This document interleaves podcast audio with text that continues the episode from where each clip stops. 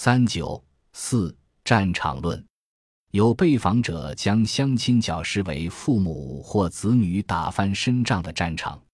被访者 S 五 YSS 男，五十二岁，初中文化，七级电焊工。两年前退休后，在黄浦区某街道从事义务法律援助方面的工作。文革时期，他曾经在安徽某地插队，返程后曾经有一位青梅竹马。两小无猜的女友，改革开放之后，女友去美国旅游之后不愿意返回。Y.S.S 先生由此认为上海姑娘太看重金钱，从此不再找本地姑娘。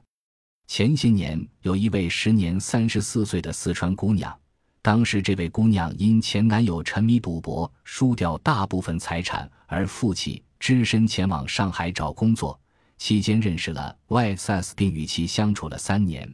二零零四年，这位姑娘在没有留下任何联系方式和家庭地址的情况下，说走就走，一下子蒸发了。之后，两人再无任何联系，所以 Y.S.S 先生至今未婚。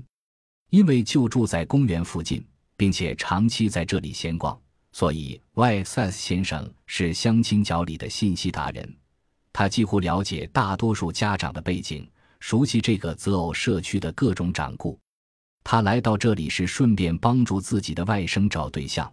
现在这里只相亲角都在打翻身仗，女的自己挣五千块的想找一万块的，明明自己挣一万块的想找两万块的，明明自己家里有房子还要找三房两厅的，必须是市中心的。这里有个市场价格，我已经打听出来了。两室一厅，男人必须要有两室一厅，不能和父母住在一起。名字指房产署名必须是男人的，要市中心的，工资要八千块以上。你可以到人民公园来找女朋友了。没有这个条件，我不是说绝对，基本上没有人理睬你。人民公园这里的价格是全中国最高的。这个要讲条件的，什么你爱我，我爱你。没有的，真的爱情在书上。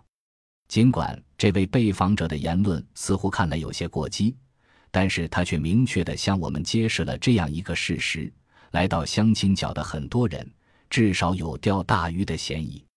男性和女性均有依靠心理，希望攀高枝、博上位，盼望一驾升天、一曲荣华。当他们怀着这样的心理时，我们可以猜想相亲角的成功率以及与相亲有关的幸福指数的高低。